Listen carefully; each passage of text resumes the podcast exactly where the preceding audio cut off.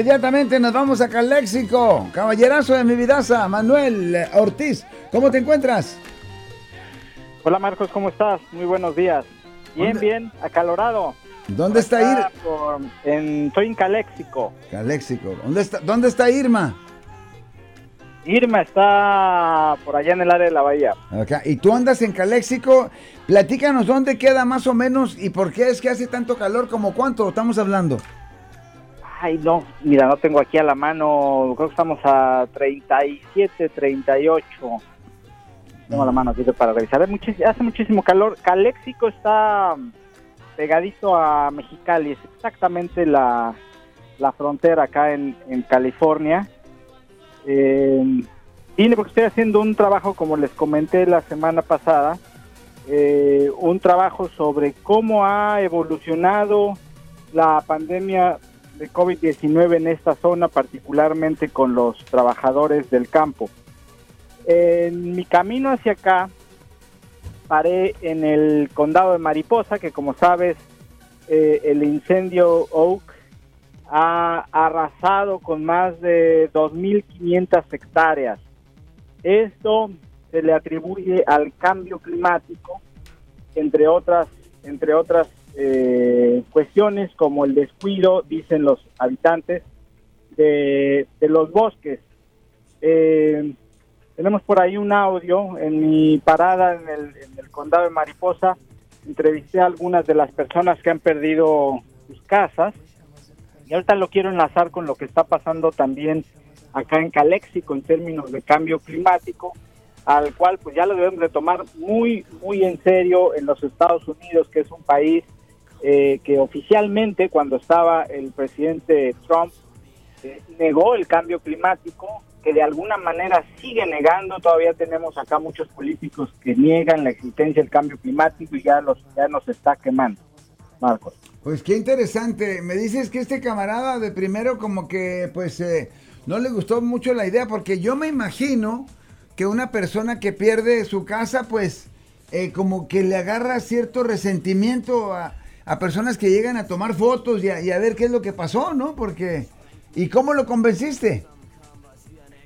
Sí, Marcos, bueno, hay, hay eh, a veces el, periodismo de a pie, sobre todo la fotografía, el video se vuelve eh, de alto riesgo en algunas zonas que uno no pensaría, donde ya no se está quemando. Primero fui a un albergue de la Cruz Roja, ahí conocí a una pareja de nativos americanos que me contaron su historia. Ellos no perdieron su casa, pero estaban evacuados por el riesgo todavía del fuego que no, no se había controlado. Pero me dijeron que su casa estaba intacta, sin embargo las casas de alrededor se habían eh, pulverizado. Entonces fui a ver esas casas de alrededor, eh, estoy tomando algunas fotografías y este, este hombre que sale, no sé de dónde, no lo vi, pues se vino directo a mí furioso, eh, en efecto queriendo me golpear, me dijo te voy a partir la cara, ya, bueno, le, uno no se puede poner a pelear ahí, entonces, este, de entrada le dije que le, lo que es una realidad, que sentía mucho su pérdida y que estaba ahí para escucharlo, para, para dialogar. Seguía todavía en esa, en ese tono muy, muy agresivo, pero se entiende, es alguien que acaba de perder absolutamente todo.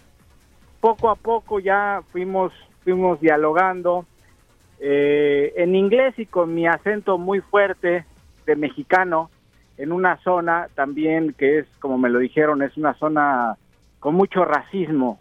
Entonces eso también a veces no ayuda. Pero en fin, poco a poco fuimos fuimos hablando hasta que me llevó a dar un recorrido por su por su propiedad. Él tenía una pequeña colección de autos clásicos, es un, es un mecánico, eh, todos sus autos se le quemaron, sus autos se destruyeron, se destruyó su taller, el seguro, según él, no le quiere, este, no le quiere cubrir nada, como pasa muchas veces en los seguros en estas, en estas ocasiones, este, y bueno, ahí está esta, esta persona, al final, eh, ¿qué te digo? Nos dimos la mano, este, me dijo que solamente le queda un, un Corvette que tenía, que no se, no se quemó, porque lo tenía en otro lugar y es ahí donde vive esta persona no quiere meterse a los albergues de la Cruz Roja porque todavía me dijo que está muy alterado y todavía no sabe no sabe qué hacer. ¿Y, cu- y cuántos autos eran? Como 10, ¡Ay, hijo! como 10 Y- carros. cla- ¿Clásicos? Sí, algunos clásicos. Hay, por ejemplo, un Corvette que me parece que era como del, del estos Corvettes viejitos, este, de los como 84, 85 por ahí, pero hecho cenizas. Ah, El- el- hecho cenizas. Su, o- una camioneta Chevrolet también clásica por ahí del 50 y tantos. Eh, todo, todo hecho cenizas. Entonces, bueno, este, bueno, vamos, este a, hombre se, se entiende. Vamos a escucharlo. vamos a escucharlo. Lost completely everything that I've owned, Perdí todo lo que tenía, dice el cuate. I've worked so hard for for 20 years. Por 20 años estuve trabajando arduamente para conseguir todo esto y you des- describe a little bit of what happened? eh, platícanos un poquito de lo que eh, eh, pasó, nos dice la voz de, de Manuel, así medio alejada. Um, the fire was up on that hill, and they came down and got on my property within 10 minutes, and there was nothing I can do but El, el- el- vi el incendio que venía allá en aquella loma. En 10 minutos llegó a mi casa y no pude hacer absolutamente nada. just evacuate. Nomás salir corriendo. And it was that quick. Y así de rápido. Everything gone. Todo se fue. You lost everything. Perdiste todo. Everything except for what you see here this Corvette and what I have right there that I moved two minutes before the fire was here. Y eh, lo único que me queda es ese Corvette y lo que moví ahí a esa área dos minutos antes de que llegara el incendio. What are you gonna do? ¿Qué es lo que vas a hacer? I'm supposed to have a bulldozer come in here and put it all in dumpsters, and then I'm going to rebuild, start over from scratch. Se supone que una grúa va a venir y tumbar todo esto y voy a comenzar a construir desde el suelo, dice. That's all I can do. Mm, Eso es todo lo que me queda de hacer. What happened with the insurance? Y la, They- y la aseguranza, el seguro, ¿qué pasó? Um, canceled me four months ago Vámonos. Me cancelaron hace cuatro meses for high danger, just like they did everybody else around here. porque había mucho alto peligro y le cancelaron a todos el seguro alrededor de aquí. No, Y eh, Manuel, estos dos in- eh, individuos que conociste, eh, Native American Types, ¿por qué es que ellos se salvaron? Vivían fuera de donde, de donde empuja el, el- el aire, eh, el incendio. Y otra cosa, ¿cómo es que dice que movió el Corvette a ese lugar? ¿Que, que en ese lugar en donde estaba el Corvette no llegó el incendio? Mira, Marcos, es que cómo se comporta el, el fuego es un misterio. Justamente este, esta persona me enseñó una silla azul de madera muy bonita con, un, con, con pintura que no se quemó y estaba en medio del incendio. El, metal se derritió, los autos en- completamente en el suelo, derretidos, y una silla de madera alrededor de todo esto intacta, ni siquiera humeada. La casa de estas personas, de estos eh, nativos americanos, intacta, alrededor de su casa, exactamente alrededor, es decir, la casa de la derecha, la casa de la izquierda, la casa de atrás, quemadas completamente, en el suelo. ¿Por qué? Pues nadie sabe. Oh, qué misterio. Es- Así se comporta. Ellos lo atribuyen a un milagro. esa es una historia en sí, ¿no? Es Que- la, la historia de la silla. Él, este hombre, de hecho, así fue como se empezó a calmar la cosa, porque eh, dije, no, cálmate, yo estoy aquí para escucharte, yo sé que estás muy molesto. Eh, ¿Por qué estás molesto? Primero, a ver, ¿por qué no me cuentas por qué estás molesto? Y me dijo lo de los seguros antes de que empezáramos a grabar. Y, y luego me dijo, pero bueno, dentro de todo aquí hay milagros. A ver, cuéntame esos milagros. Así es como empezamos a dialogar y me llevó directo a esa silla. Y ahí ya empezamos una especie incluso de, de amistad como a veces haces en el camino. Pero, pero es nadie sabe por qué algunas casas quedan así en pie. Todo lo demás alrededor está completamente quemado, man. Destruido. Bueno, Y entonces... algo, Ajá. sí, Dime, dime, no, tú dime. No, algo que llama la atención y quiero conectarlo ahora con Caléxico es esta cuestión del cambio climático. Algunas personas en esta zona, y ya me ha pasado el año pasado que fui a cubrir los incendios, algunas personas no creían en el cambio climático hasta que no se les destruyó su casa. o medio creían, pues eso, es- eso es lejano, eso pasa en otros países por descuido. Ya, aquí en California estamos perdiendo casas, ya tenemos refugiados climáticos. Acá en Caléxico está sucediendo algo muy grave. Eh, hay el río Nuevo, que es este río que entra, entra por México y recorre parte de, de Caléxico.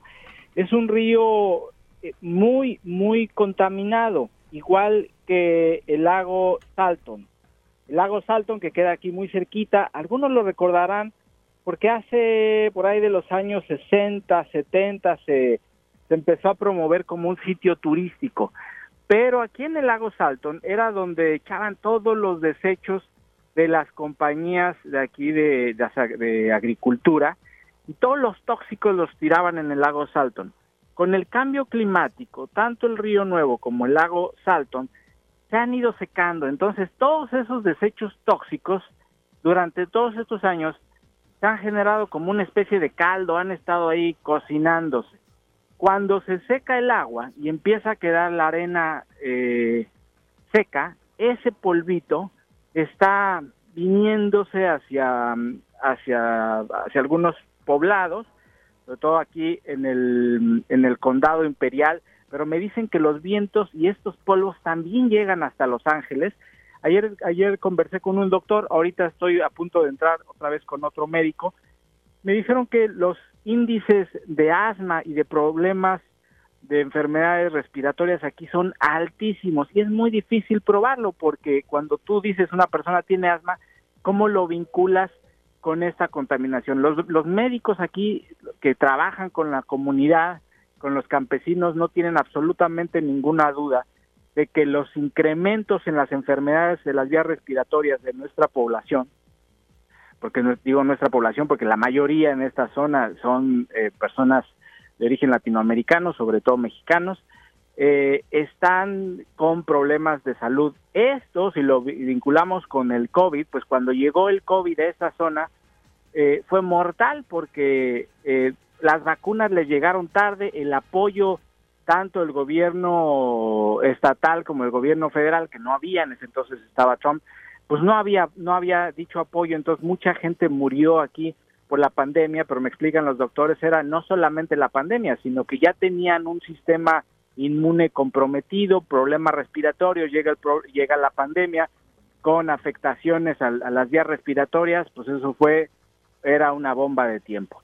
El problema persiste a- actualmente en el condado imperial es uno de los condados con el índice de vacunación más alto, esto según los médicos redujo bastante, bastante las, las probabilidades de morir por COVID que todavía está en- en- entre nuestras comunidades. Eh, sin embargo, los, los riesgos todavía existen y los médicos están advirtiendo eh, de que hay que tomar las acciones necesarias para que en la, en la que llegara otra pandemia, que va a llegar, o cualquier otro problema médico de esas dimensiones, no los vuelva a agarrar desprevenidos, Marco. Wow, muy interesante. Este eh, lago Saltón, no le dicen Saltón porque salta, sino porque es, eso es algo interesante de sal. O sea que es un lago, pero salado, ¿correcto? Es un lago, es un lago salado, al cual lo fueron, eh, lo fueron transformando para que fuera una zona turística, como se hace muchas veces acá en, en California, lo tenemos en el Silicon Valley, que de repente una atmósfera, este, un ecosistema, lo transforman de manera artificial. Eso es lo que le pasó al, a, a este, este lago, una transformación, un abuso también del, del lago, con construcciones al, alrededor. Hay un pueblo fantasma ahí. Ahorita voy a pasar de regreso al, al pueblo. El pueblo le dicen fantasma porque ya no hay nadie, las construcciones ahí abandonadas. Eh, pero ese, ese es, ese es el, el daño que estamos viendo ya real ahorita por el cambio climático. Marcos. ¿Y este eh, pueblo fantasma abandonado precisamente por esos problemas? Sí, sí, porque es este, porque el agua es eh, tóxica, porque los los vientos aquí están trayendo partículas sumamente tóxicas y la gente tuvo que dejar el pueblo. No sé exactamente cuándo lo abandonaron, apenas me estoy empapando en este tema, pues, parece que ya, si tú si pones lago Salton en Google, pues te vas a encontrar un montón de imágenes ya que se están haciendo icónicas de este lugar abandonado. Lo que no se dice, porque hasta pareciera que ahora está volviendo un lugar turístico, pero ahora por, porque es pueblo fantasma. Lo que no se dice mucho, porque no se reporta mucho sobre Caléxico, que es un reclamo que también tienen las personas de estas comunidades, a quienes vivimos más hacia el norte, a Los Ángeles, a San Francisco, que somos de alguna o de muchas maneras mucho más privilegiados que los de acá, es que no se reportan este tipo de problemas. Dicen, este, la contaminación a fin de cuentas que sufrimos en esta parte del sur de California, pues tienen también que ver con Los Ángeles y tienen también que ver con el área de la bahía, porque lo que consumimos en todo California en gran medida se cultiva en el sur de California. Pues todos estos pesticidas, todo esto que ha contaminado, pues nosotros de allá de una u otra manera somos parte, por tanto también a la hora de reportar pues tenemos que voltear a ver a estas a estas zonas, Marcos. Wow, pues qué interesante. Y ah, me imagino yo que aquellos que pusieron tantos desperdicios ahí ya no tienen sus, ah, sus compañías por ese lugar. Yo creo que sí las tienen, Marcos. No es una no es una pregunta que te puedo contestar así con todas las con todas las bases. Sin embargo, me han dicho que desde hace muchísimo tiempo son cinco familias eh, blancas las que controlan todo este territorio. Son compañías dedicadas a la agroindustria todas blancas, entonces hay una supremacía blanca aquí que controla todo, incluyendo, me dicen muchos medios de comunicación, o pagan, pagan publicidad para que no se pueda decir absolutamente nada, por eso casi no se reporta nada sobre estos problemas eh, de contaminación, de salud, los efectos de cambio climático, porque muchos de estos rancheros, por así decirlo, que son además de ultraderecha, que, que suelen apoyar a, políticos de este eh, de esta ala conservadora, negacionistas del cambio climático. Bueno, son familias que han estado por mucho tiempo y que pasan, digamos, sus dineros y su poder a las nuevas generaciones. Entonces, una de esas y son las mismas compañías, eso es algo que hay que, hay que meterse a investigar más. ¿Y qué tan lejos está Caléxico del el Salton Sea? Muy cerquita, debemos estar aquí a, ¿qué será? como a una hora, hora y media, Marco. O sea que hay eh, también ha de haber una población bastante grande latina, mexicana primordialmente, ¿no? Puede ser, aunque yo de venida para acá pasé cerca del, del lago, no sabía que las condiciones estaban tan mal hasta que hasta que entrevisté médicos aquí en Caléxico, entonces por eso voy de regreso. Este, pero yo vi abandonado completamente, no, no vi nada, claro, pasé ya por la tarde noche y, no se veía nada. Ahorita voy de regreso. Aunque la mayor parte de, la población aquí en Caléxico es población latina, mexicana, pero muchas personas por el costo de la vivienda, incluso con ciudadanía eh, estadounidense, han preferido vivir del lado de México por, por los costos. Me dicen que el costo en la alimentación es casi igual, que a veces es un poco mayor del lado de México eh, hablando con distintos campesinos. Hoy a las 3 de la mañana estuve dialogando con, campesinos eh, justamente en la frontera, porque es a la hora que, salen en los camiones para trabajar por las altas temperaturas. Entonces me dijeron, ahí debes de estar a las 2 de la mañana y los encuentras y estuve dialogando con ellos. Me decían esto, que la que la, la, alimentación a veces es más cara del lado de Mexicali que del lado de Calexi. La vivienda no tiene comparación, entonces muchos de ellos, con los algunos de los que con los que platiqué tienen ciudadanía y viven del lado del lado mexicano y eso es lo que ha hecho mucha gente de esta zona, vivir del lado mexicano y pasar todos los días a trabajar aquí en la madrugada. Wow, y obviamente toda esta información la podemos encontrar en en península360press.com, conforme la vayamos editando, trabajando, también estamos haciendo esto colaboración con Ethnic Media Services, esta organización de, prensa con sede en San Francisco y obviamente con hecho en California. Próximamente vamos a arrancar un otro otro espacio ahí contigo y vamos a preparar un reportaje sonoro sobre todo este tema. Thank you very much. Estamos en contacto. Muchísimas gracias Marcos como siempre por el espacio. Hasta pronto.